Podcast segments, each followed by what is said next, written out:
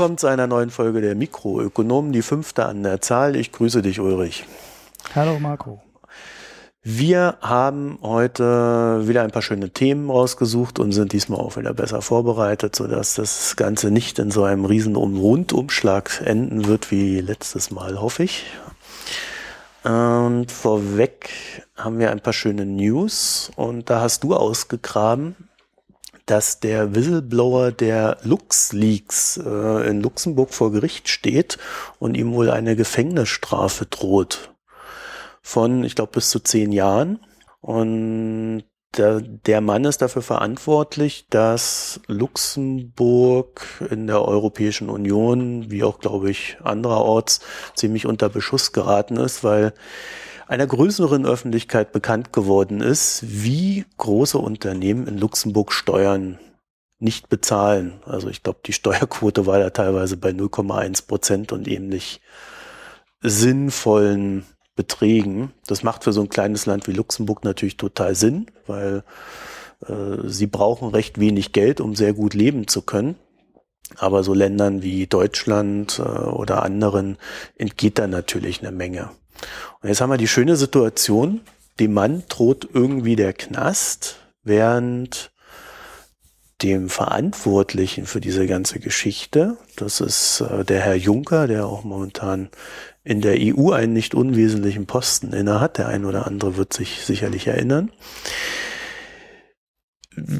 ja, der läuft nicht nur frei rum, sondern äh, weist auch jede Schuld von sich und alle Untersuchungsausschüsse, die es da gibt, sind verlaufen scheinbar derart, äh, dass man noch nicht mal einen politisch Verantwortlichen gefunden hat. Das hört sich echt toll an. Ja, frustrierendere, frustrierendere Situation.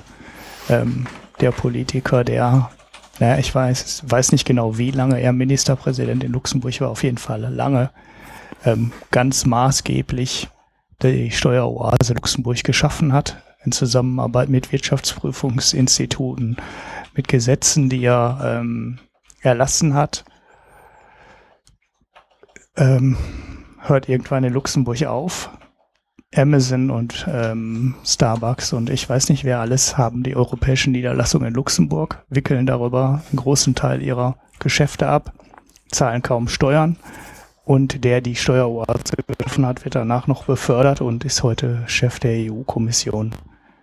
Hm, da weiß man, was man von allen ähm, Bemühungen, Steueroasen zu bekämpfen in Europa zu halten hat, wenn einer der großen Macher hinter der Steueroase jetzt äh, ja ähm, noch dafür noch befördert wird und noch mehr Macht und noch mehr Einfluss hat. Mhm. Also er war zwei Jahrzehnte Finanzminister, dann glaube ich kurze Zeit noch Regierungschef in Luxemburg und dann ist er in die EU gewechselt, nachdem es ja dann so, so einen Geheimdienstskandal gab. Äh, da sind ja die Luxemburger auch immer ganz gut dabei bei solchen Geschichten. Also, als ich das heute gelesen habe, habe ich auch gedacht, ja, danke. Ja, äh, und ich glaube, es ist ja offensichtlich, dass er als Finanzminister und äh, dann auch Regierungschef Chef natürlich für solche Geschichten politisch verantwortlich ist. Ja, oder zumindest maßgeblich, sicherlich nicht alleine. Da, da steht ein ganzes Parlament dahinter, da steht auch ein ganzes Volk dahinter. Und sowas, äh, ich, ich weiß nicht, ob man die Leute bestrafen muss. Ja? Also so weit würde ich dann auch nicht gehen, aber ich glaube schon, dass man dafür sorgen muss, dass solche Sachen nicht mehr passieren. Und genau da habe ich ja nicht gerade den Eindruck, dass äh, sich viel tut, währenddessen auf der anderen Seite die Whistleblower, die solche Sachen dann mal nach außen bringen, immer recht schnell und sehr emsig und recht hart bestraft werden. Also das ist so mein Frust bei der ganzen Geschichte. Naja, gut. Dann haben wir noch äh, einen kleinen Hinweis auf Saudi-Arabien. Ich glaube, das ist ja bald ein Dauer Dauergast, wenn wir hier so weitermachen oder wenn ich so weitermache. Und zwar gab es da diese Woche sehr interessante News in dem Sinne, dass Saudi-Arabien gerade dabei ist, die Wirtschaft in Ägypten zu retten. Die haben einen 16 Milliarden Investmentfonds aufgelegt der so verschiedene Entwicklungsprojekte und auch äh, Wirtschaftsprojekte in Ägypten voranbringen soll. Dabei geht es unter anderem um Brückenbau zwischen äh, Saudi-Arabien und Ägypten, das kostet dann so drei bis vier Milliarden, aber auch Investments in Häfen und ähnliches. Und das Ganze läuft wohl darauf hinaus, dass Saudi-Arabien äh, plant oder ist zumindest die Absicht dahinter, nicht nur äh, Ägypten in seinem direkten Machtumfeld zu behalten und ICC äh, zu stützen, damit äh, die Bevölkerung dann nicht wieder irgend so einen ja, armen Irren, den sie nicht haben wollen, in Anführungszeichen, wählt, sondern sie planen auch über die Kontrolle äh, der Häfen oder den Einfluss auf die Häfen, so sich ihren Anteil an dem Ölgeschäft des Irans zu sichern. Also, dass sie halt so an den ganzen Transaktionsgebühren, die die Iraner da irgendwo begleichen müssen, wenn sie ihr Öl verschiffen oder äh, an den Pipelines, die dort auch äh, durch Ägypten laufen. Ich glaube, da gibt es eine Pipeline namens SUMED, was auch immer das bedeutet. Das habe ich jetzt äh, nicht nachgeschaut, zugegebenermaßen. Und auch daran wird man dann halt immer so ein bisschen verdienen. Das heißt also, dieser Kampf zwischen Saudi-Arabien verschiebt sich jetzt tatsächlich so auch auf diese geoökonomische Geschichte. Und das ist sicherlich etwas, auf das wir immer wieder stoßen werden in der nächsten Zeit, auch wenn ich das jede Folge sage bei irgendeinem Thema. So, und dann, und das ist ja ein Thema, was ich absolut überhaupt nicht auf dem Schirm hatte, das, das habe ich auch bei dir vorher nicht gelesen gehabt, auch wenn du schon mal drüber geschrieben hast in deinem Blog. Gibt es wohl äh, die Beobachtung, dass äh, sich die Abweichung zwischen den vorläufigen Zahlen bei US-Geschäftsberichten zu den dann endgültig gemeldeten Zahlen, dass sich dieser Abstand immer weiter vergrößert. Das heißt, äh, wenn äh, Beispiel, es ist jetzt nicht in der Relation zu äh, passend zu der Studie, die du da hast, sondern äh, früher war es einfach so, die haben gemeldet, wir verdienen 10 Millionen und dann waren es nur 9 Millionen. Heute sind es dann vielleicht äh, gemeldet 10 Millionen und am Ende sind es nur 5 Millionen im endgültigen. Und das hast du gestern sehr schön beschrieben. Vielleicht magst du da was zu erzählen.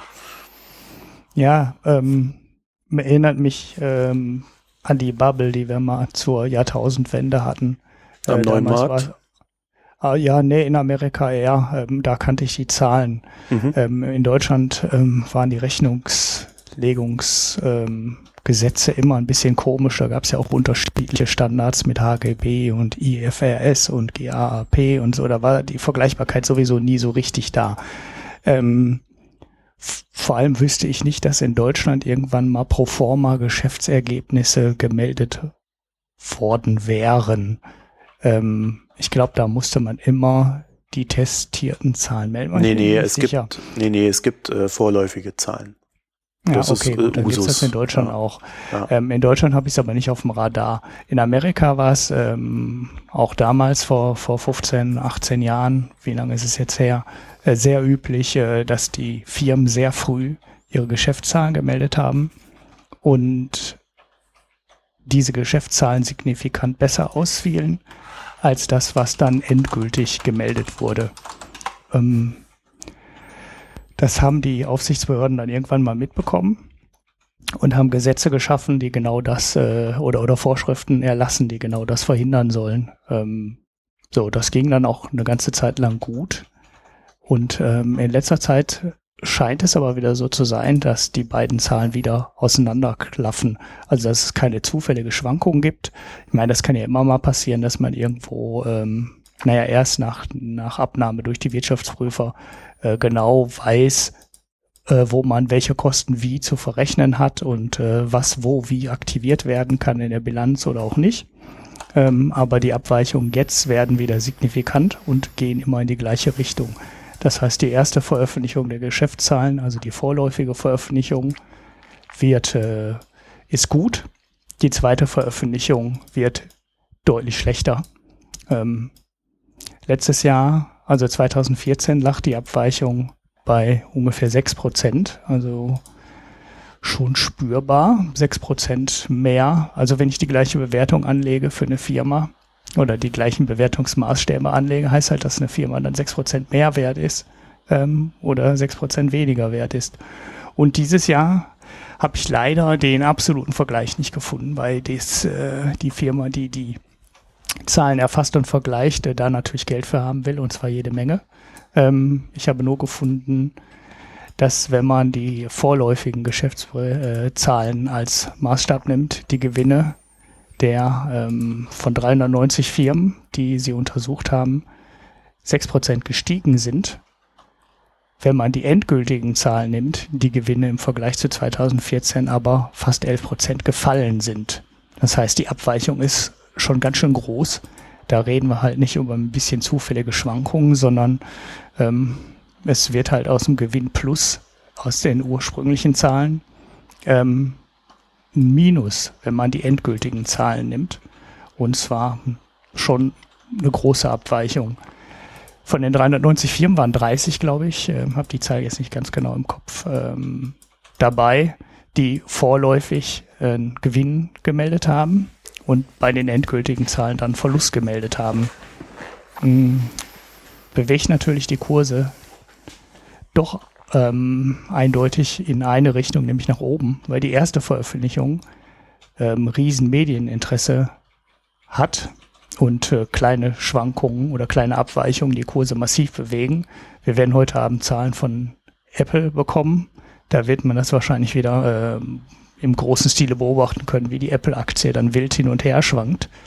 Und wenn dann die zweite Veröffentlichung der Zahlen kommt, dann ist das ähm, eine Datei, die an die Wertpapieraufsicht äh, geschickt wird und die eigentlich niemand mehr interessiert. Also da guckt keiner mehr drauf, da gibt es keine Nachricht zu, das läuft nicht mehr über die Ticker. Und äh, ja, das sollte eigentlich nicht so sein.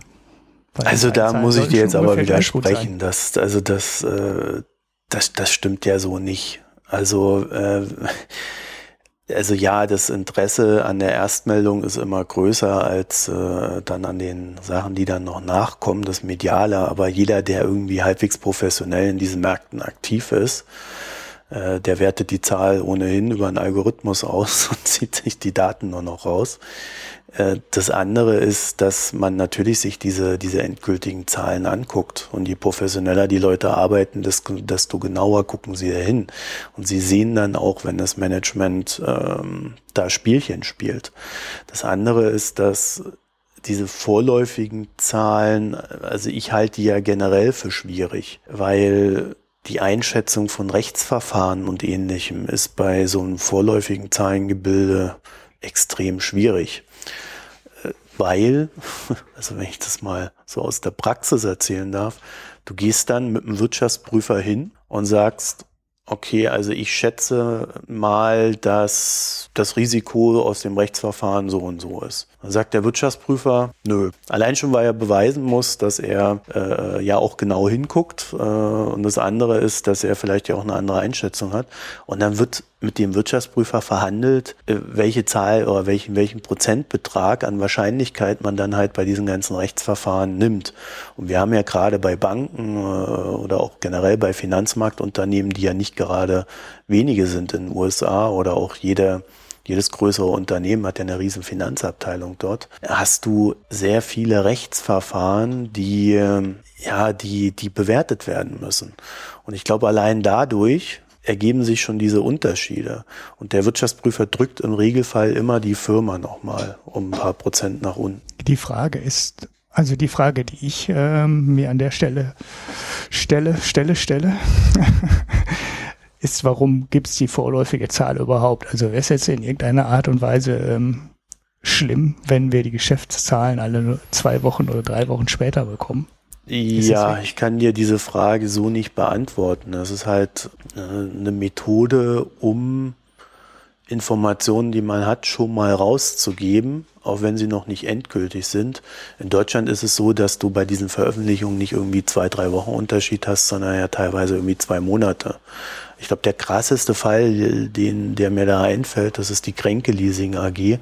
Die schaffen es, weil sie ihr Geschäft Leasing so gut im Griff haben, weil das auch gut rechenbar ist. Die schaffen es irgendwie innerhalb der ersten Woche nach Quartalsende vorläufige Zahlen rauszugeben. Ja. Früher haben die zwei Tage gebraucht. Ich glaube, mittlerweile brauchen sie eine Woche oder so. Also das, äh, gut, wenn es zwei Wochen sind, äh, wird es auch keinen stören. Aber die sind extrem schnell.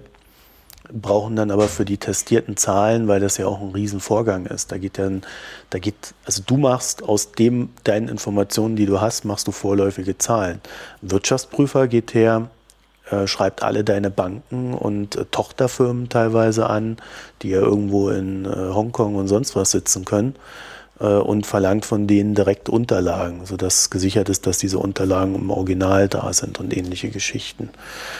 Und allein diese Vorgänge brauchen ja dann schon wieder mehrere Wochen, ehe du dann alle Unterlagen zur Verfügung hast. Und so weiter und so fort. Also es ist nicht so profan. Allerdings ist natürlich irgendwann auch auffällig, wenn es eine gewisse Tendenz gibt, dass diese Zahlen immer besser sind, die vorläufigen, als die endgültigen. Also das ist dann schon etwas, was sich die, die Behörden mal anschauen müssten, wie das zustande kommt. Ja, die SEC hat die eigentlich jede Macht in dieser Hinsicht. Die kann ähm, die kann das also forcieren. Sie hat es auch, ähm, ja, sie macht es aber nicht. Ja, weil die SEC genauso wie die BaFin das Hauptproblem hat, dass sie keine ausreichenden Angestellten hat. Also das ist bei jeder, bei jeder Behörde dieser Art ist das Problem, dass sie zu wenig Angestellte haben. Und dann passiert immer das, was eigentlich nicht passieren sollte, dass äh, sich die Leute, die man dann hat, die stürzen sich auf die einfachen Fällen, Fälle. Ja, und gut, in Deutschland ist es dann so, dass die BaFin teilweise noch ziemlich inkompetente Mitarbeiter hat. Äh, und die konzentrieren sich dann halt auch äh, tatsächlich äh, auf die Fälle, die sie abschließen können. Und du hast bei jedem, und das hat mir tatsächlich ja mal auch jemand von der BaFin so erklärt, ähm, die nehmen, die, die, die stürzen sich auf das, wo, wo sie sagen, ja, das ist ein Fall. Also zum Beispiel, ähm, was weiß ich, äh, Insiderhandel oder so, vermutlicher Insiderhandel.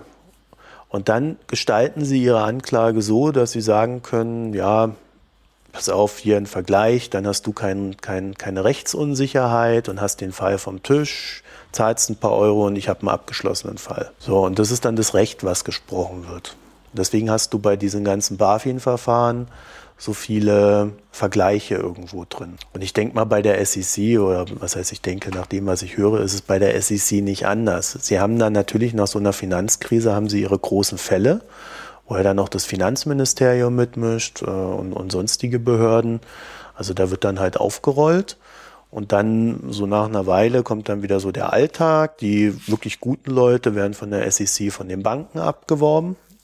Es kommt dann auch noch hinzu, weil die natürlich das Zehnfache zahlen von so einer Behörde. Die gehen dann halt in die Compliance rein oder irgendwie ähnliches. Und ja, und dann kommt, kommt, kommt dann halt so eine Studie und sagt, ja, hier, die, da, da ist eine große Abweichung und dann sagen die halt, ja, wir haben kein, keine Manpower für diese Geschichten. Ja, also es, immer, ne? ja, es ist beim Finanzamt äh, im Endeffekt auch. Ne? Ja, aber die stützen sich auch auf die einfachen Fälle und ja. äh, die schwierigen versucht man dann irgendwie über einen Vergleich äh, zu regeln und ähm, ja, da kann man das zuklappen und abheften. Ja, also das ist ein, das ist ein sehr komplexes Thema, immer vor allen Dingen, wenn so Rechtsgeschichten dabei sind und die Behörden, das ist tatsächlich ein, ein Fazit nach all den Jahren, den ich den Scheiß jetzt auch mache, die Behörden machen sich halt immer leicht. Außer es ist genug Öffentlichkeit da, so dass sie es sich nicht leicht machen können. Ja. Ich glaube, die, die größte Geschichte war da mal, dass die BaFin und ich weiß, ich kenne jetzt, ich kenne da so, ich kenne da, sagen wir mal, ein paar Sachen, die, die ich jetzt hier nicht so sagen kann. Aber äh, die BaFin hat damals äh, ja nicht untersucht, als bei der Deutschen Bank die Insider-Deals gelaufen sind im Wert von 300 Millionen. Da hieß es, dass sie ein paar, dass sie, dass sie äh, Personalkapazitäten nicht vorhanden sind. Und nachdem es dann einen großen öffentlichen Aufschrei gab, da wurde es dann untersucht. Und da gab es ja dann auch die, die entsprechenden Verfahren und alles. Also Öffentlichkeit hilft in solchen Fällen. Deswegen ja. würde ich eigentlich Wirtschaftsjournalisten äh, viel mehr anhalten, in, in solchen Sachen sich äh, reinzugraben und dann halt auch mal die äh, diese Sache äh, der Öffentlichkeit bekannt zu machen, weil ohne diese Empörung, ohne diese Aufmerksamkeit tut sich halt bei den Behörden nichts. Und am Ende stehen wir dann wieder alle da und sagen uns immer, oh, das haben wir ja alles nicht gewusst. Ja. ja, aber man hätte es halt wissen können wenn man sich drum gekümmert hätte. Ja. Ist halt, halt auch alles sehr schwierig. Vor Gericht gehen so Nummern, so Verfahren ja dann auch oft äh, aus, ohne dass es zu dem Urteil kommt, weil man äh, des, den Straf, die Strafe, weil man es halt nicht nachweisen kann. Man muss sich halt sicher sein. Ne? Sonst ist es halt so wie bei der Deutschen Bank und jetzt Kirch, die, das Verfahren ist ja jetzt auch beendet. Ähm, ich weiß gar nicht, ob endgültig. Und nee, es gibt nochmal, die Staatsanwaltschaft hat heute, glaube ich, gesagt, dass sie in Revision geht. Ah, okay, gut. Aber mhm. ähm, da hat ja auch der Breuer bezahlt äh, über einen Vergleich. Ähm, und der Rest ist freigesprochen worden, weil, naja, die Beweise, es gibt zwar Hinweise, aber man muss, Hinweise reichen halt nicht. Da kann man einen Bericht rausbauen. Für ja, aber bei Kapitalmarktthemen ist es mittlerweile so, dass die, dass die äh, BaFin die kann in die Konten reingucken, die kann jede Transaktion, die wir machen, kann die sehen. Ja, da, da gibt's eine Anfrage über, über die Handelsüberwachung, dann sehen die jeden Börsentrade, dann gibt's eine Anfrage äh, an die Banken, dass sie da in die Konten reingucken können. Die, darüber müssen die Banken einen ja noch nicht mal informieren. Also die Behörden können, wenn sie wollen, da schon extrem viel sehen. Ja, dann sehen sie dein Konto, aber dann wissen sie ja immer noch nicht, ob du die Information hattest, auf deren Basis du dann getradet hast. Ne? Nein, ja, wenn sie sehen, ja das, nein, das läuft ja anders. Nein, das läuft anders. Wenn sie sehen, dass du, dass dort, also wenn sie sehen, dass an der Börse verdächtige Deals gemacht wurden, dann gehen sie her und gucken in die Konten rein. Und wenn sie dann den Verdacht haben, dass dort irgendwas wirklich äh, gelaufen ist, dann gibt es bei dir eine Hausdurchsuchung. Und dafür fehlt nicht viel. Da reicht ein Anfangsverdacht. Und dann hast du in deinem Büro äh, fünf, sechs Polizisten stehen und die ziehen sich dann die E-Mail-Dateien raus, wo sie einen Verdacht haben. Oder durchwühlen irgendwelche Ordner oder sonstiges. Also das ist schon in unserem Staat recht weit fortgeschritten. Äh, darüber wird halt immer recht wenig berichtet und es endet meistens im Vergleich. Außer ja, also weißt du, die Staatsanwaltschaft kommt dann halt her und sagt, pass auf, dein, also so wie ich es vorhin erzählt habe, dein Risiko ist das und das. Oh, wir machen dir aber den Vorschlag, hier ein paar Euro und dann ist die Sache erledigt. Und äh, das findet in unserem Lande statt, allerdings auch nur bei den kleinen Fischen wieder. Ja, sie trauen sich an die Großen schlichtweg nicht ran, weil da müssen sie, weil die Großen gehen dann natürlich wirklich mit ihren Anwälten her und sagen, ja, wir klagen und dann hast du halt äh, zwei, drei Jahre oder auch länger so ein Verfahren, was du führen musst und da muss es halt auch stimmen. Und meine Erfahrung ist einfach, dass oftmals dort Mitarbeiter sind, die nicht allzu viel Ahnung von diesem Geschäft haben. Mhm. So, und deswegen machen die sich's leicht. Und dann können wir halt überlegen, also bloß die, die, äh, die Möglichkeiten, die Instrumente, die sind alle da.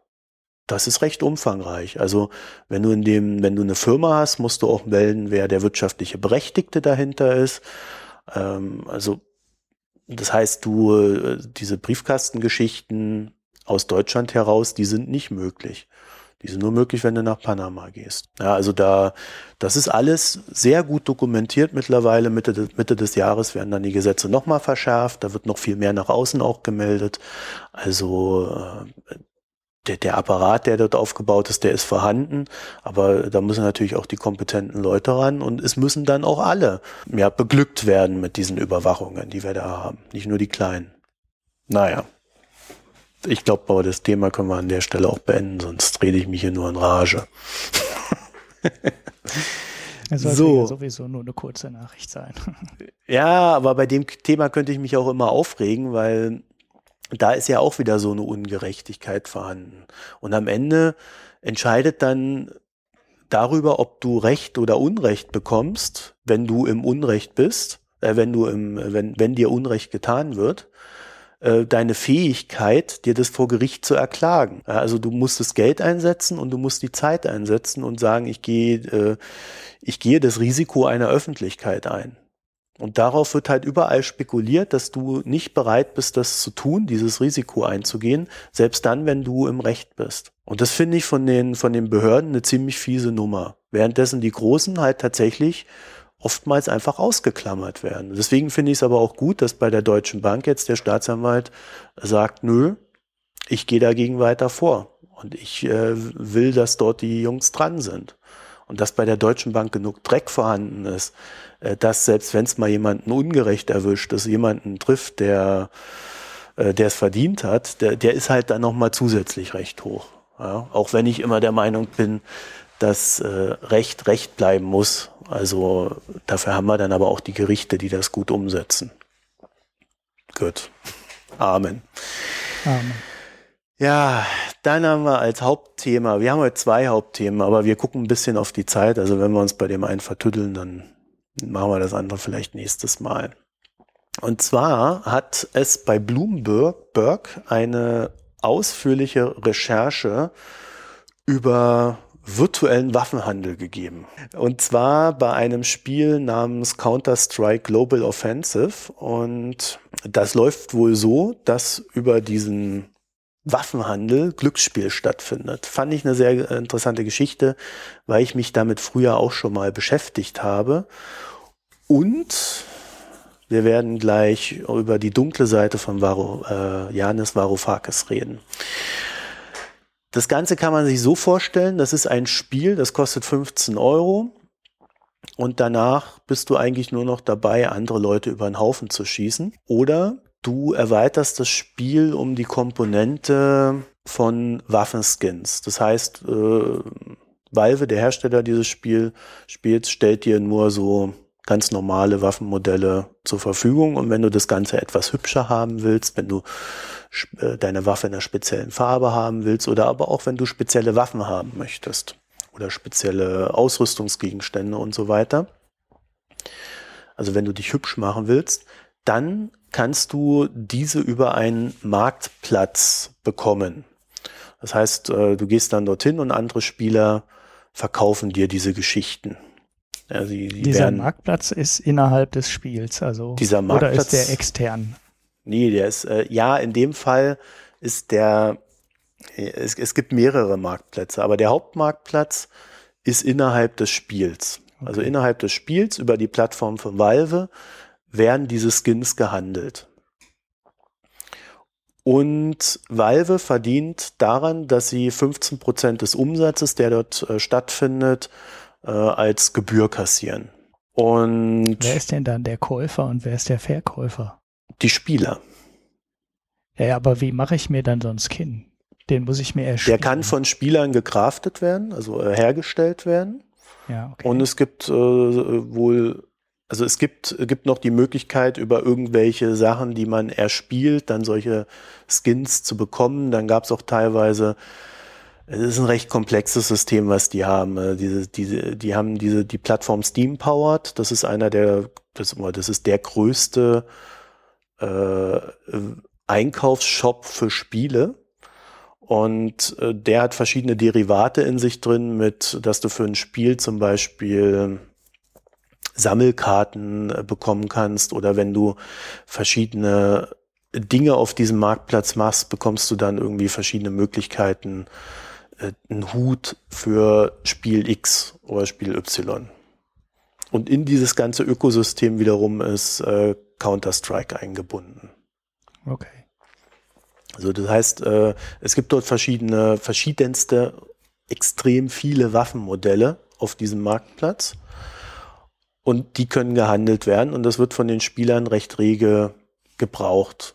Also es gibt wohl über 380.000 Spieler, die zu jeder Zeit online sind in diesem Spiel. Das heißt, die haben eine ziemlich große Userbase. Und was da sich jetzt als Ökosystem drum herum gebildet hat, ist das, das, was womit wir uns jetzt beschäftigen. Nämlich die, die Leute schießen sich nicht nur sinnlos über den Haufen, sondern es gibt natürlich einen Wettbewerb. Da gibt es äh, richtige äh, professionelle Ligen, also sowas wie Fußball, halt bloß mit ähm, fünf Spieler auf einer Karte, die versuchen eine Fahne zu erspielen und dabei auf andere schießen. So mal so grob gesagt. Es gibt verschiedene Spielmodi und so weiter. Aber auf diese professionellen Spiele gibt es Wetten. Und normalerweise kennen wir das ja vom Fußball und ähnlichen Sportarten, dass du halt irgendwo deine fünf Euro einsetzt und äh, dann halt gewinnt oder verlierst. In dem Falle ist es so, dass ähm, das kein regulierter Markt ist und die, die Hauptwetten finden über diese Waffenskins statt.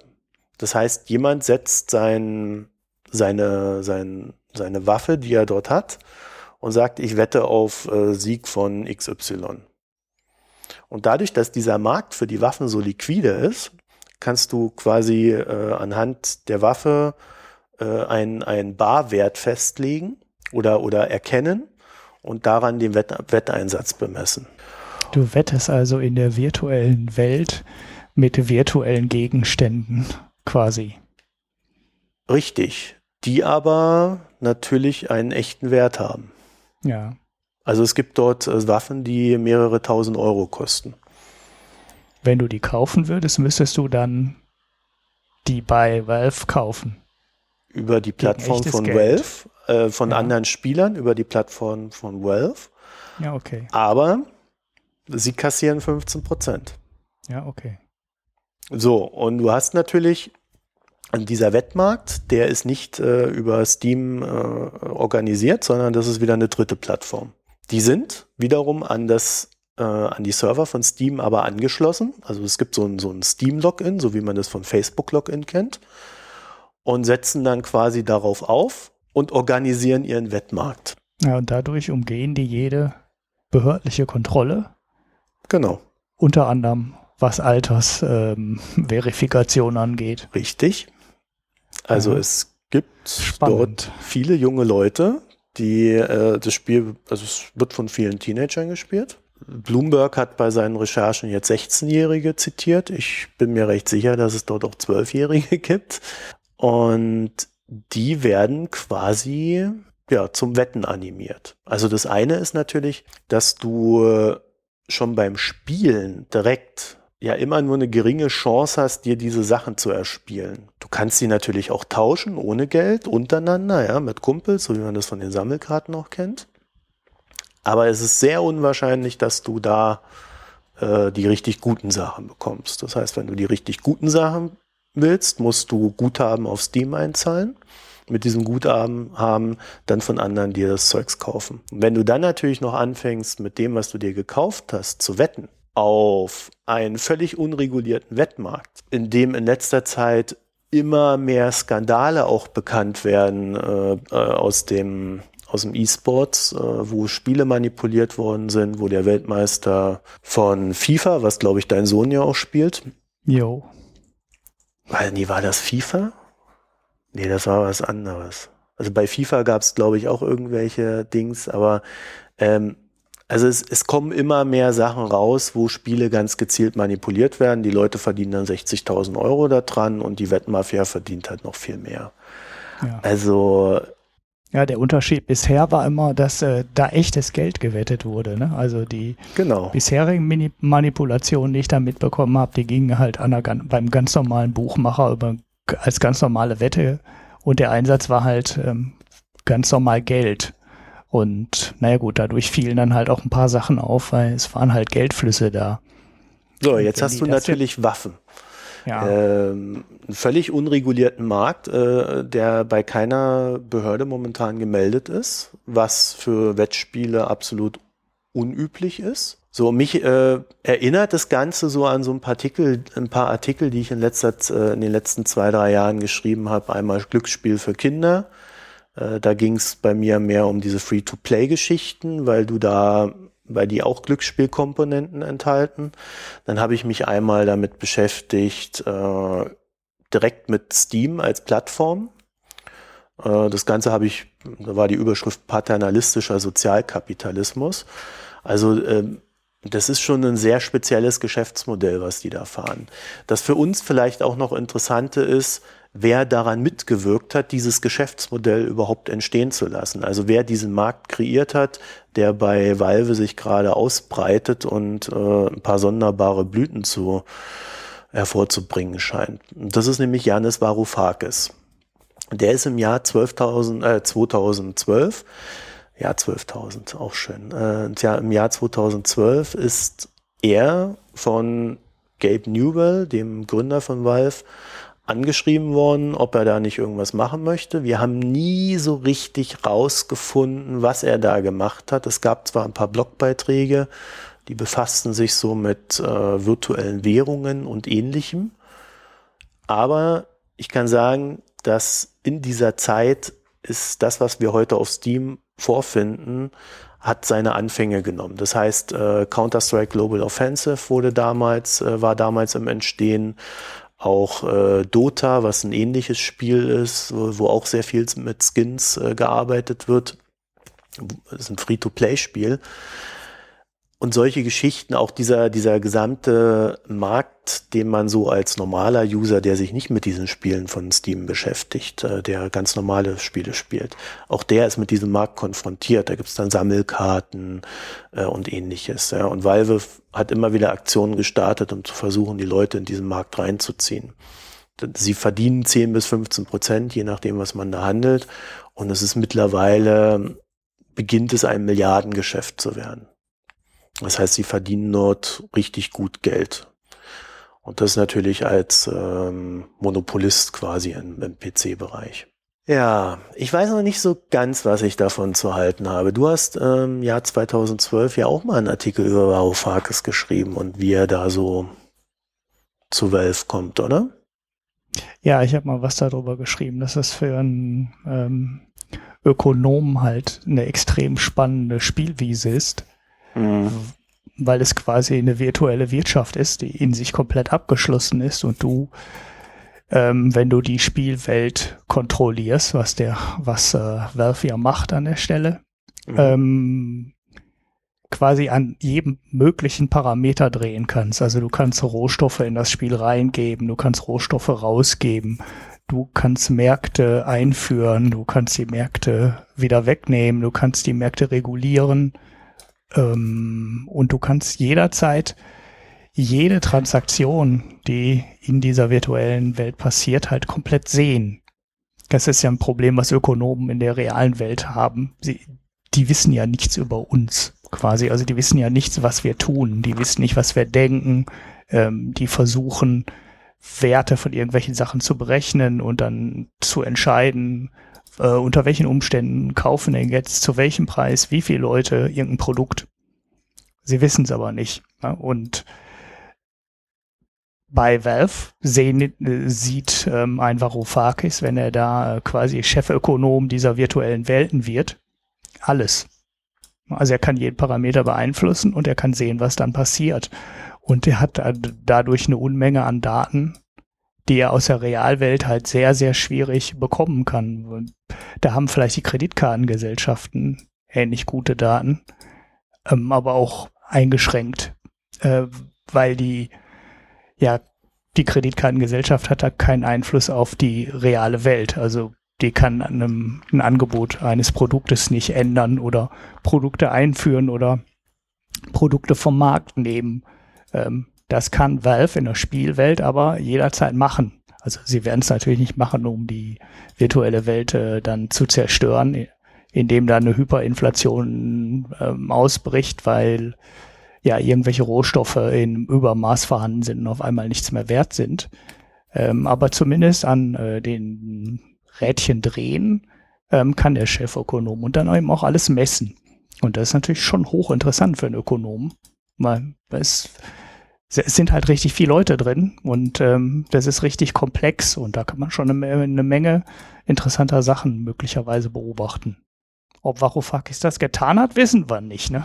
Ja, er ist, ist auch nicht mehr bei Valve, bei Valve ähm, sondern er ist ja dann griechischer Finanzminister geworden und nervt uns seitdem in den Medien mit seinen äh, Ideen. Ich halt, muss ich dazu sagen, man merkt es ja sicherlich auch, äh, nicht sehr viel von Varoufakis, was jetzt nicht unbedingt daran liegt, dass ich gegen Griechenland wäre, sondern ich habe mir damals seine Bücher durchgelesen, äh, zumindest zwei von den, glaube ich, dreien, die er geschrieben hat. Und also er erfindet das Rad halt neu. Und damit kann ich nichts anfangen. Aber im Endeffekt würde das, was er sagt, nichts an dem Status ändern, den wir jetzt haben. Er verschiebt da so ein bisschen die Risiken, lädt das alles so auf die EZB ab und torpediert damit quasi äh, die Funktionen der EZB. Das war so seine Idee. Äh, er hat, er hat ja gesagt, äh, die, die EZB müsse dann die ganzen Schulden aufkaufen und Investitionen fahren und so weiter. Gut, war etwas komplexer. Ich verlinke das, könnt ihr euch dann bei mir durchlesen. Aber das sind alles so Sachen, die halt nicht die Probleme belösen, sondern sie verschieben sie nur und in dem Moment, wo du Probleme verschiebst, brauchst du dann wieder eine neue Instanz, die die Funktion der EZB einnimmt. Ja, und das klang natürlich immer alles, wenn man vor allen Dingen auch nicht so tief in der Materie drin ist, klingt das immer ganz gut, was er so vorschlägt. Aber es, es hat, es hat nichts Neues. Es war nichts Neues außer einer weiteren Ebene. Und damit habe ich dann halt irgendwo immer meine Probleme gehabt, äh, was, ein, was seine Lösungsvorschläge betrifft. Dass man natürlich Griechenland helfen muss und so weiter. Äh, ja, also da bin ich auch dabei, dass wir einen Schuldenschnitt brauchen, klar. Aber das hat halt erstmal wenig mit der EZB für mich zu tun. Gut, wie gesagt, ich verlinke es, da könnt ihr euch das dann auch nochmal angucken, wenn ihr wollt. Ja, ansonsten, ich habe halt auch so ein bisschen das Problem bei der Geschichte mit Valve. Einmal ist natürlich dieses Glücksspielding, äh, dann, dass ein Milliardenunternehmen einfach irgendwelche Märkte kreiert äh, und, und dann nicht mal von sich aus auf die Idee kommt, irgendwie Jugendlichen oder Kindern einen besonderen Schutz beikommen zu lassen.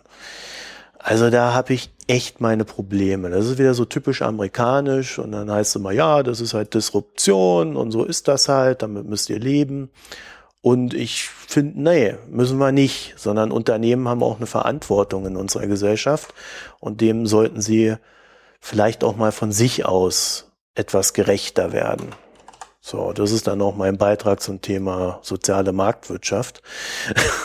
es, es, ist halt ich nicht kann so mir ehrlich einfach. gesagt auch nicht vorstellen, dass die Amerikaner sich das lange angucken werden, weil ähm, Glücksspiel ist in Amerika ja, ja sehr streng reglementiert und ähm, Online-Poker gibt's ja, glaube ich, gar nicht mehr in den USA. Da gab es ja auch eine Menge ähm, Anbieter, die auch richtig groß waren und in so einer rechtlichen Grauzone waren und ich glaube, die sind alle dicht. Das ist so ein paar Jahre her. Also eigentlich können sich die Amerikaner sich das nicht lange angucken mit den virtuellen Wetten. Ich glaube nicht, dass das lange gut geht. Ja.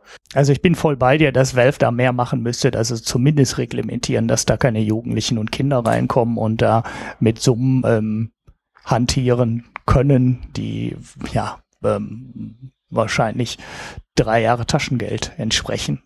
Ähm, klar, aber ich glaube, dass die Amerikaner mit ihrer Glücksspielreglementierung da relativ schnell, relativ streng gegen vorgehen.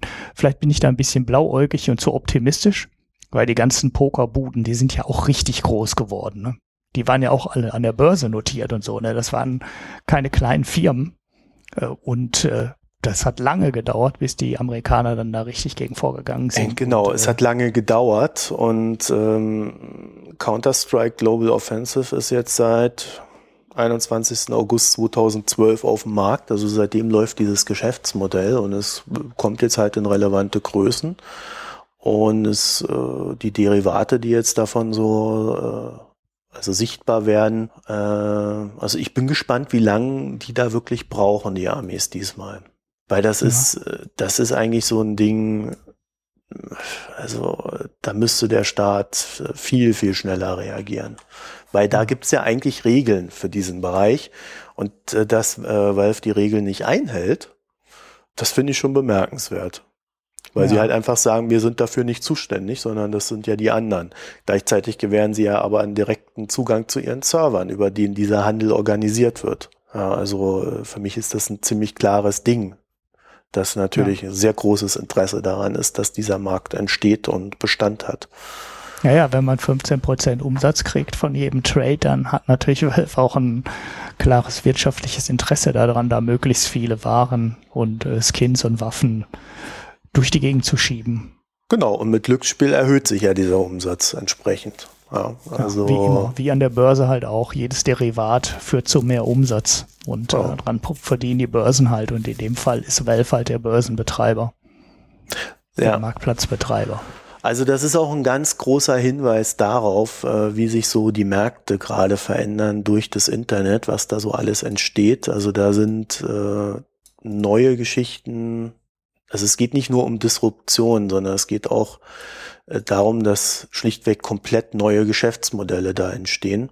Und äh, bei Spielen sehen wir halt, dass äh, gut, wir sehen das auf der einen Seite im, im, bei iTunes, also bei Apple im Store, dass dieser ganze Free-to-Play-Mist, äh, wo jetzt übrigens nur mal als Zahl am Rande, es jetzt so erste Studien gibt, die zeigen, da bezahlen 0,6 Prozent der Leute. Und davon werden teilweise dann Millionen Umsätze gemacht oder Milliarden Umsätze. Also das ist schon, das ist schon ein großes Kino.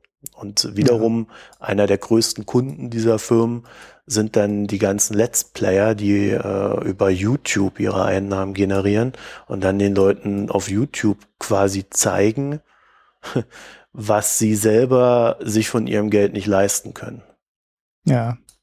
Ja, mein Sohn guckt sich diese virtuellen Fußball-Pack-Öffnungsorgien in FIFA auch immer an, wo ich mich frage, äh, ja, erstens, ähm, gibt da wirklich jemand so viel Geld für diese Fußball-Packs aus, also in denen dann mhm. Spieler sind, mit denen du deine Mannschaft besser machen kannst?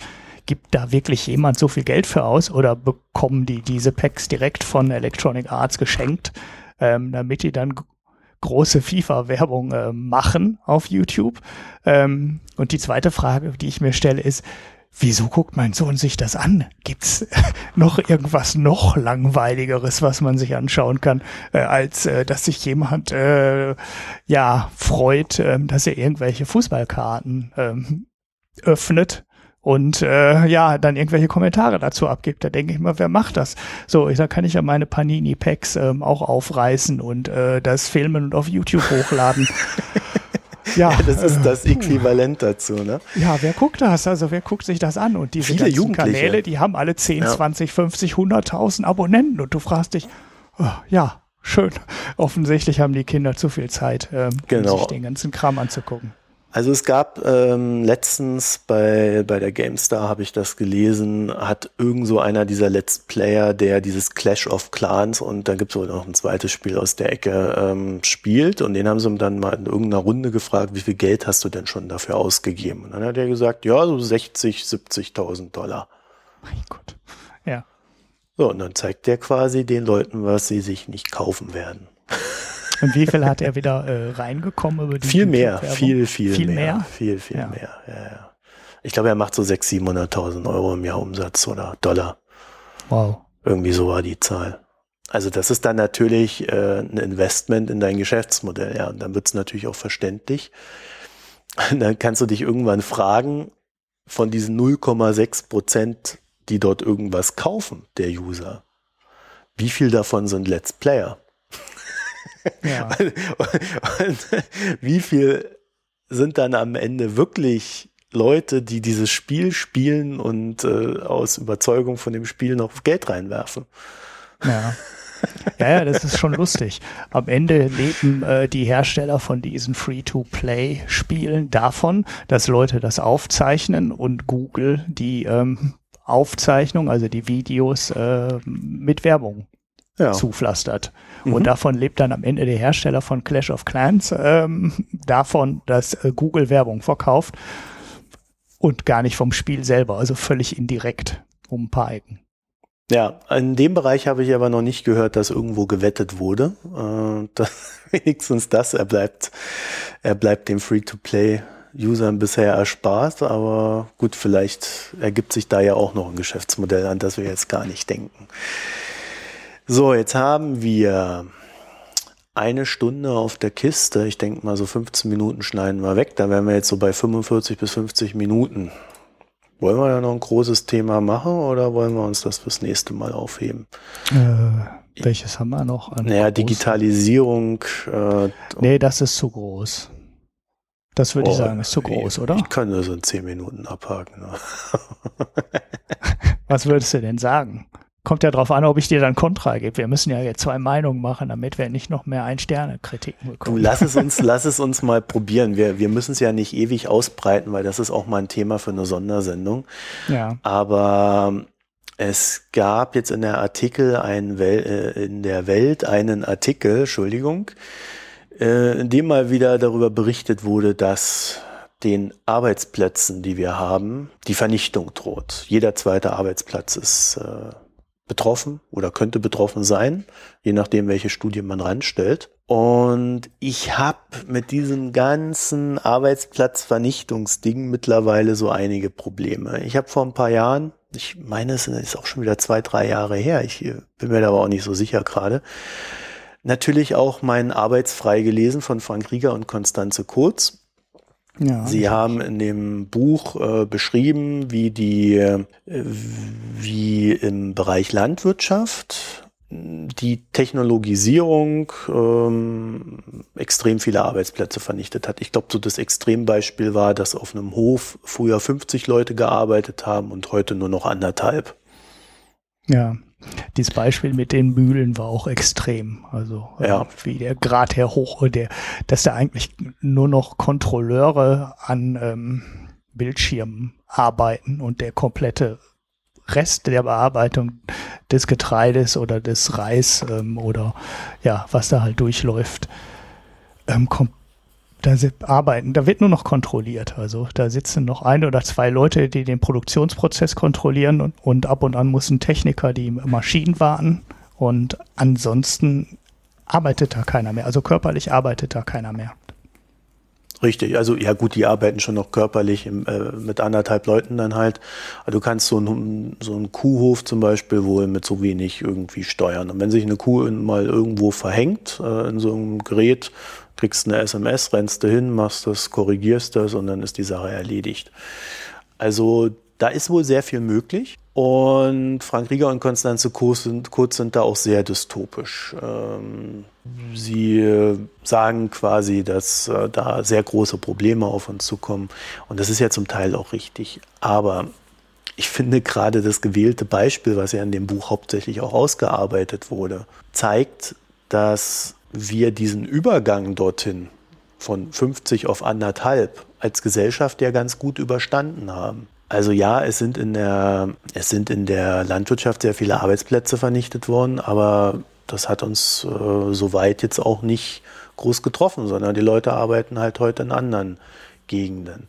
Jetzt ist natürlich die Dystopie dahinter, dass man sagt, ja, jetzt kommt eine riesengroße Welle auf uns zu an ähm, Technologisierung und Automatisierung und das ist da nicht mehr einfach so zu bewältigen. Und ich glaube das schlichtweg nicht. Ich habe keinen Anhaltspunkt dafür, dass diese riesengroße Welle uns wirklich bevorsteht. Ähm, nehmen wir das Beispiel selbstfahrende Autos. Ehe diese Infrastruktur aufgebaut ist, damit Autos selbst durch die Gegend fahren können, wären, wären, wären 20, 30 Jahre vergehen wenn überhaupt diese Investitionen getroffen werden. Da müssen ja nicht nur Gesetze geändert werden und ähnliches, da müssen die Versicherungen ihr Regelwerk ändern, da müssen, da muss die komplette Straßeninfrastruktur anders gebaut werden. Jetzt gab es letztens eine Studie, dass in den Städten, die wir haben, ist das überhaupt nicht möglich aufzubauen. Da muss die, die komplette Straßenführung in der Stadt geändert werden. brauchst halt überall Sensoren und was weiß ich, was da noch hingebaut werden muss.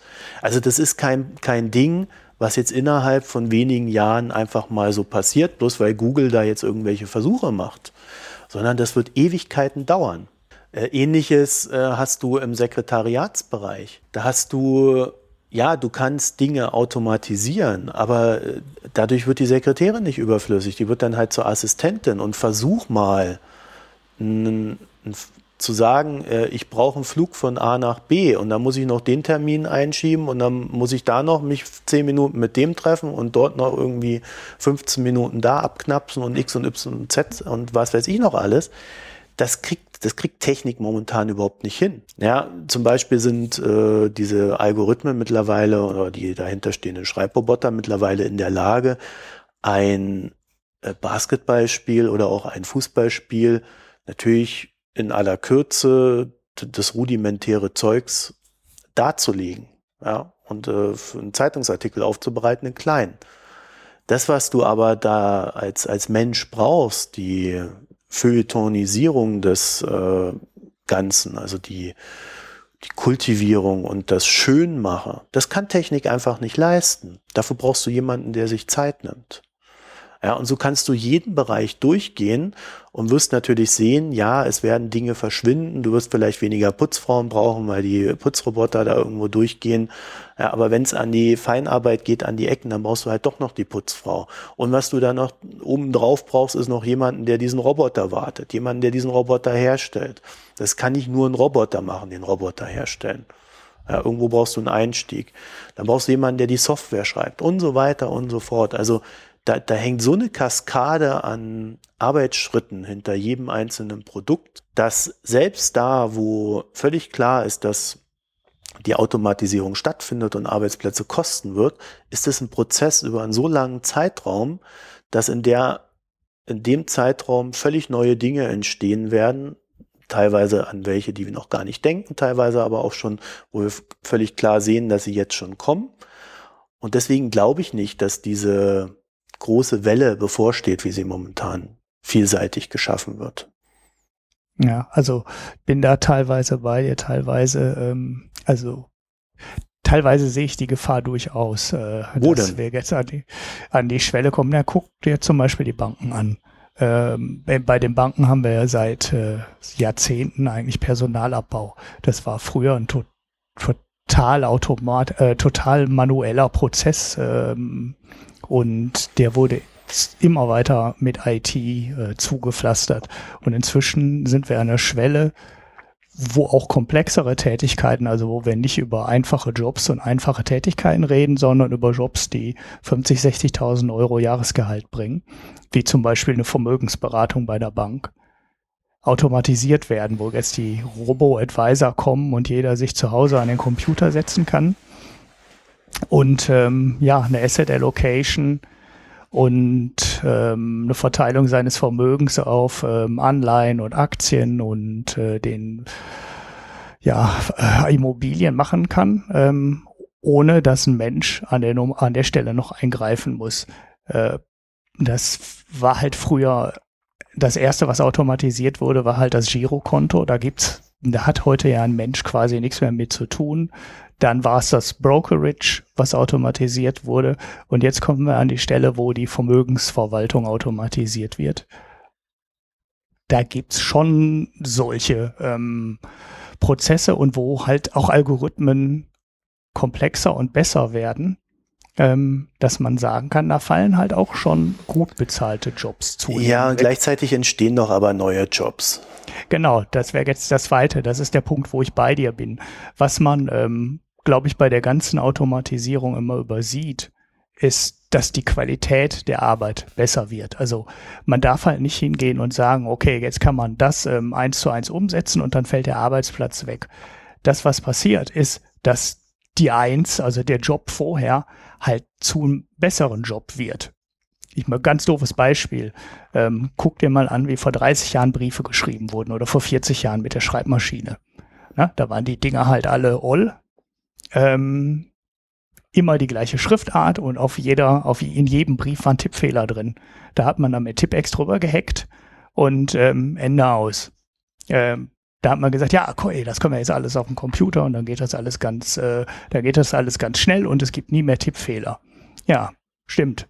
Nur heute werden Briefe dann formatiert, die werden gesetzt, ähm, die werden personalisiert und ich weiß nicht was alles. Das heißt, die Qualität eines Briefs, die heute jeder mit seiner Textverarbeitung schreibt, ist halt viel besser als das, was man vor 40 Jahren ähm, völlig normal durch die Gegend geschickt hat. So Dinger dürf, dürfte heute keiner mehr schicken. Und das ist bei jeder Tätigkeit im Endeffekt ähnlich. Äh, die Tätigkeit oder das Qualitätsniveau, was man verlangt, steigt halt. Und das fängt eine ganze Menge der Rationalisierung halt wieder auf an der, auf der Gegenseite. Ja, also zum Thema Robo-Advisor vielleicht, ähm, das ist eine Sache. Ich wusste, dass du anspringst. Ja, das ist äh, also äh, über dieses Thema, da könnte ich mich äh, ja auch ewig auslassen. Es ist am Ende so, du so ein so ein Robo-Advisor ist momentan erst, also es gibt verschiedene Stufen. Also so das, was du als Endkunde siehst, das ist ja quasi so eine Art Multiple-Choice-Geschichte. Ja, etwas hübscher aufbereitet, ähm, aber teilweise ist es nicht mehr.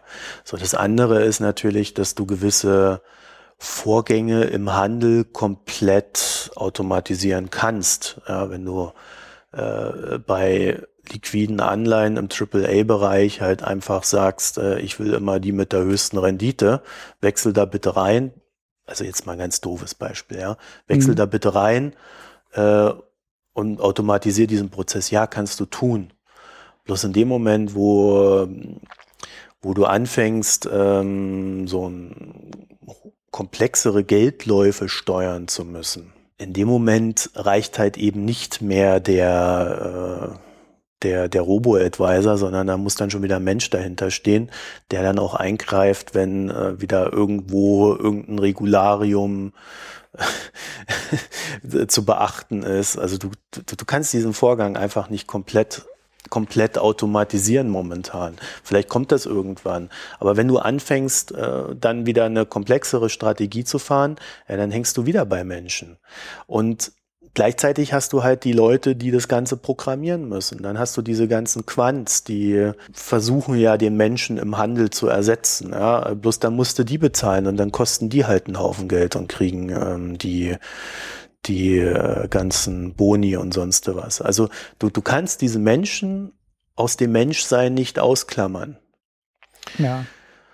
Und selbst wenn du die komplette Matrix hast, und das ist, glaube ich, das, was bei dieser, jetzt kommen wir zu dem Punkt, den ich glaube, der bei dieser ganzen Geschichte übersehen wird. Je mehr Technik du hast und je mehr wir von dieser Technik abhängen, desto höher ist das Verlangen danach, Dinge die kaputt gehen oder die gewartet werden müssen, umgehend, wenn sie kaputt sind, zu ersetzen. Ja, wenn mein iPad heute kaputt ist, ja, dann schicke ich das an Apple und in zwei, drei Tagen, vielleicht sogar in zwei Tagen, ist die Sache erledigt. Aber je mehr ich von diesen Produkten abhänge, desto mehr will ich sie instant ersetzt haben, weil ich sonst aus der Welt falle, aus dieser technischen Welt. Und diese Infrastruktur aufzubauen, und das siehst du an Amazon, das ist so komplex, da entstehen die neuen Arbeitsplätze. Und deswegen glaube ich, ist da ein Denkfehler drin zu sagen, da fällt so viel weg, äh, das wird uns alle überrollen.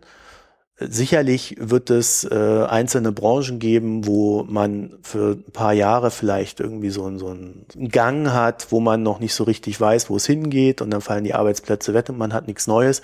Aber das ist im, im großen System gesehen für mich nicht das Problem weil das ist nicht so viel, sondern die Arbeitsplätze entstehen genau da, wo wir immer mehr auf die Technik angewiesen sind und immer schnelleren Ersatz brauchen. So, darüber musst du jetzt eine Weile nachdenken. Ne? Ich denke darüber, ich denk darüber nach. ich, ich hatte ähm, vor, vor ganz langer Zeit habe ich mal ein Buch gelesen, das hieß äh, das kapitalistische Manifest. Oh. da war der, Ne? Von also, Janis Varoufakis ähm, oder wer war das? Nee, nee, nee, nee, das ist länger her. Das war so ein, ein neoliberales Kampfbuch, sag ich mal. Aber ähm, das ist bestimmt 15 Jahre her. Ich müsste, müsste es nachgucken, kann ich auch in die Shownotes nochmal werfen. Ähm, da war das Thema im Endeffekt auch schon auf dem Tisch. Denn ähm, die ganze Diskussion mit der Automatisierung und den Robotern und wir haben demnächst alle keine Arbeit mehr, das ist eigentlich ja schon ein Thema, was wir ähm, im Club of Rome und die Grenzen des Wachstums irgendwann in den 70er Jahren schon mal angesprochen haben. Und, und, und genau genau da ist die Überlegung halt auch nicht aufgegangen. Ne? Es ist äh, äh, so verblüffend, wie es da ist. Ähm, äh, im Rückblick aussehen, ist es halt nicht passiert. Wir haben heute noch mehr Leute ähm, auf der Welt, die Arbeit haben und ähm, mit ähm, immer komplexeren Produkten ihr Geld verdienen. Und ähm, die Arbeit hat sich halt verlagert. Und das ist ähm, das, was, was ich gerade halt schon mal meinte. Es, es steigen halt die Anforderungen an die Arbeit, die Qualität. Mhm. Die Qualitätsansprüche werden halt höher. Guck dir an, wie, wie oft früher ein Auto stehen geblieben ist und was die für Wartungsintervalle hatten. Und äh, guck dir an, ähm, was Autos heute für Wartungsintervalle haben. Guck dir an, wie Bücher gesetzt wurden vor 40 Jahren und guck dir an, wie die heute, wie heute jede Doktorarbeit gesetzt wird. Es steigt steigen, steigen die Anforderungen an jedes Produkt und an jede Arbeit und dafür ähm, braucht man dann halt auch wieder mehr Menschen. Das kannst du jetzt auch auf die Vermögensverwaltung ziehen. Ne? Ja, jetzt sagst der Robo-Advisor setzt da, er, er setzt dann ähm, Bankberater. Ja, das stimmt zum Teil in einer bestimmten ähm, im, im bestimmten Bereich des Markts. Ne? Vielleicht ersetzt der Robo-Advisor demnächst jede persönliche Bankberatung, sagen wir mal, bis zum Vermögen von 100.000 Euro. Ne? Ähm, dafür eröffnet der Robo-Advisor aber auch ähm, die automatische Verwaltung von Vermögen äh, von, sagen wir mal, 20.000 Euro, wo sich früher ein Bankberater nicht drum gekümmert hätte. Allerdings, je mehr der Computer unterstützend wirkt, werden dann halt auch Vermögen von 250.000 Euro heute komplett anders ähm, bearbeitet, als die vor 10 oder 20 Jahren bearbeitet wurden. Und im Endeffekt ähm, vergrößert sich der Markt in eine Richtung, nämlich nach unten. Automatisierte Dienstleistungen werden halt für mehr Leute dann bezahlbar. Auf der anderen Seite werden die Ansprüche an die Dienstleistung halt viel höher, weil der ähm, bei des 250.000 Euro ähm, Vermögen heute quasi, was weiß ich, Hedgefonds und ähm, irgendwelche ähm, advanceden Steuersparstrategien haben will, über die ein Berater vor 20 Jahren ohne Computerunterstützung überhaupt nie nachdenken konnte. Das ist auch das Zweite, das, ähm, was du ja gerade im Endeffekt sagst, ist auch durch die Globalisierung, die wir ja auch nebenher noch haben, gibt ja auch eine Globalisierung des Geldes. Das heißt, äh, du bewegst dich in verschiedenen Rechtsräumen, äh, in verschiedenen, verschieden regulierten Räumen äh, und, und ähnlichem. Also auf der Schiene entstehen halt auch ganz andere Jobs. Also sowas wie ein Unternehmensberater oder sowas wie ein Anwalt, der wird, Wirtschaftsprüfer, der wird, der wird in dem Bereich, ich glaube, diese Arbeitsplätze werden immer mehr und die werden in dem Bereich halt dadurch, dass verschiedene Vorgaben zu erfüllen sind, halt auch immer mehr, immer mehr zu tun haben. Also ich bin mir recht sicher, dass dadurch, dass in dem Moment, wo wir Komplexitäten äh, abgeben an, an, an Automatisierung, in dem Moment schaffen wir neue, weil wir dann wieder Kapazitäten haben, uns darüber einen Kopf zu machen, wie, äh, wie man das Ganze dann äh, gestaltet. Und das ist halt auch die Erfahrung der letzten, ja, man könnte schon sagen, Jahrtausende eigentlich. Ja, also es, es, es, es gibt einfach nicht diesen Zustand, dass der Mensch nichts tut es gibt sicherlich ja. einzelne Menschen, die dieses Bedürfnis haben, nichts zu tun. Aber, aber die, die, die Menschheit an sich ist eigentlich immer dabei, irgendwo rumzufummeln. Und wenn wir am, am, am Ende unsere, unsere Gesellschaft äh, halt auf geistiger Tätigkeit aufbauen, äh, dann wird es auch dort wieder eine Möglichkeit geben, das Ganze in Geld zu kanalisieren. Ja, wir haben halt dann mehr Zeit, äh, wir haben dann halt mehr Freizeit auch und da entstehen natürlich auch Arbeitsplätze. Ah, ne? das ist natürlich Künstler, so Kreative. Podcaster, was die Leute dann so alles treiben. Ja, die Erfahrung der letzten Jahre ist ja sogar, dass äh, viele Leute explizit darauf ausgelegt sind, keine Freizeit zu haben oder die Freizeit, die sie haben, äh, so dermaßen mit allem möglichen Zeugs voll zu ballern, dass sie, dass ihr Kopf nicht mehr ruhig ist. Also dass der Kopf keine Ruhe mehr hat. Das war ja früher so im, im Philosophischen immer auch so die Grundlage war, dass man sich außerhalb der Welt bewegt und außerhalb der Gesellschaft steht, das gibt's ja heute kaum. Ja, du hast dann äh, diese du hast ja dann äh, bis hin zum Burnout und dann genau das Gegenteil von dem, was du bis zum Burnout hattest, ist dann plötzlich die Strategie äh, zu überleben. Also das, das ist ja völlig, völlig konfus geworden in unseren Gesellschaften, zumindest in den, in den westlichen. Ja, da gibt es bestimmt noch andere Beispiele. Ja, aber ich würde sagen, an der Stelle können wir das Thema zumindest zum ersten Mal so einsacken, äh, haben unsere Meinung kundgetan und wenn da der Bedarf ist, also wenn das jemand möchte, dann nehmen wir das auf unsere Liste der, der Sonder, der Sondersendungen, die wir in, ja, die wir irgendwann mal machen werden, irgendwann mal anfangen werden. Nehmen wir die dann auf und dann werden wir uns dann vielleicht auch noch mal einen Gast dazu holen. Vielleicht sogar Frank Rieger und Konstanze Kurz, wenn sie darauf Lust haben. Ja, ich ja. wüsste auch nicht, dass sie schon mal was dazu gemacht haben, oder? Irgendein Chaos Radio Express Ach, die haben bestimmt ein. schon irgendwo mal irgendwann irgendwas ja, zu dem so Thema viel. gemacht. Ja. Aber ich bin da absolut komplett anderer Meinung, weil ich sehe das nicht. Aber immer wenn ich so auf Twitter so ein bisschen mal sowas in die Richtung poste, widerspricht Frank mir dann immer gleich. das ich auch schon festgestellt. Also er ist da wohl sehr überzeugt, deswegen wäre das ja dann vielleicht auch mal ein sehr interessanter Podcast. Gut, dann sind wir jetzt am Ende unserer fünften Folge und ich glaube, das ist tontechnisch jetzt alles schon mal ganz gut. Zumindest habe ich letztes Mal die Rückmeldungen bekommen. Und der Ralf hat mir noch so ein paar Tipps gegeben mit Equalizer. Ich habe das mal versucht umzusetzen. Ich habe keine Ahnung, was dabei rauskommt. Äh, wir werden das dann also in der, in der Endaufnahme hören. Und wenn ihr das hört, dann werdet ihr hoffentlich schon festgestellt haben, dass wir jetzt ein Intro haben. Der Ulrich kennt das noch gar nicht. Ich kenne das dann, gar nicht. ja, du wirst, du wirst dann überrascht sein. Alle Hörer. Nee, alle Hörer haben es ja schon gehört. Ich nicht. In dem Moment. Ja, das ist. Aber du, du kannst es ja dann zusammen mit allen anderen anhören. Also ich habe jetzt noch nichts verraten, was es sein wird. Und ja, ansonsten habe ich diesmal auch gar keine Rückmeldungen bekommen. Außer dass wir scheinbar der differenzierteste Podcast ganz Deutschlands sind. Ja, von ein bis fünf Sterne ist alles dabei bei iTunes. Und in dem wir Sinne bitte mal ein paar, paar, ein paar positive Kritiken noch, liebe Hörer. Gebt mal ein paar positive Kritiken. Und wenn ihr Nein, ihr könnt auch habt, negative Kritiken geben. Die negativen Kritiken bitte äh, bei uns ins Blog und die positiven bitte nach iTunes. Nein, also ich, äh, ich bin da äh, für Pluralität oder Pluralismus. Ähm, bitte auch negative Kritiken auf iTunes, wenn ihr denn welche habt. Äh, beziehungsweise ich bin ja immer ein Fan der fairen Kritik. Und die schlechte Angewohnheit der Menschen ist nicht, dass sie unfair bewerten wollen, sondern sie gucken sich die, sie gucken sich diese Bewertung an und denken sich dann, naja, ich finde, der Podcast müsste drei Punkte haben. So, und da wir momentan, oder, oder drei, fünf oder drei Sterne. Und da wir momentan fünf Sterne haben, will derjenige, der dann bewertet, das natürlich erreichen und dann gibt er uns nur einen Stern. Das ist so der Anreizmechanismus, der hinter diesen ganzen Sternen steht. Gunter Dück hat das mal ganz gut erklärt und rausgefunden durch Beobachtung.